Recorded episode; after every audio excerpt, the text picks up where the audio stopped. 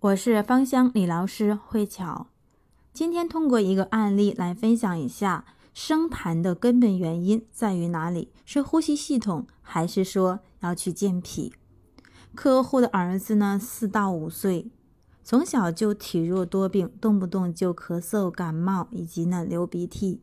刚开始呢，妈妈非常的焦虑，孩子一旦有这样的症状，会给他吃一些西药。后来呢，担心吃的多了有副作用，就开始用一些中药来进行一个调理，可是效果并不是很好。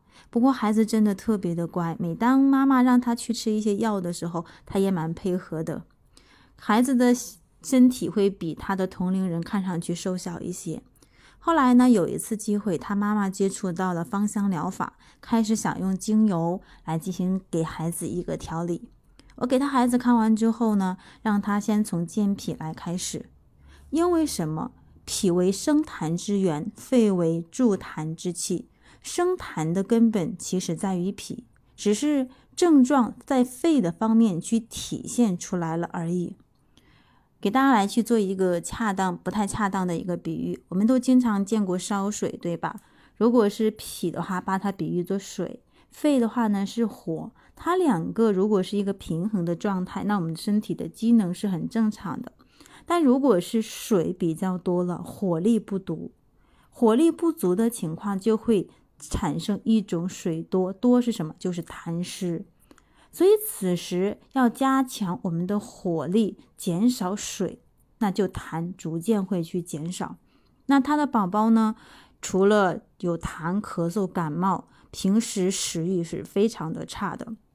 吃饭的话呢，吃的非常的少，而且不容易吸收，这就是他的脾出现了一个问题，在运化的过程当中，不能够把吃进去的东西转化成身体所需，以一种痰湿的形式停留在了体内，那以肺的这种痰多的形式体现出来了而已。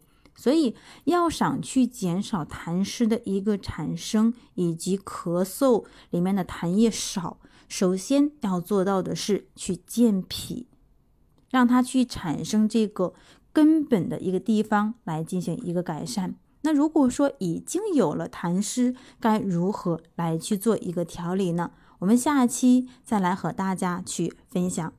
当然呢，这个小宝宝目前的身体已经得到了一个康复，也不能说是康复，他的。感冒的次数会逐渐的再去减少，关键是咳嗽或者是痰的情况几乎上已经没有了。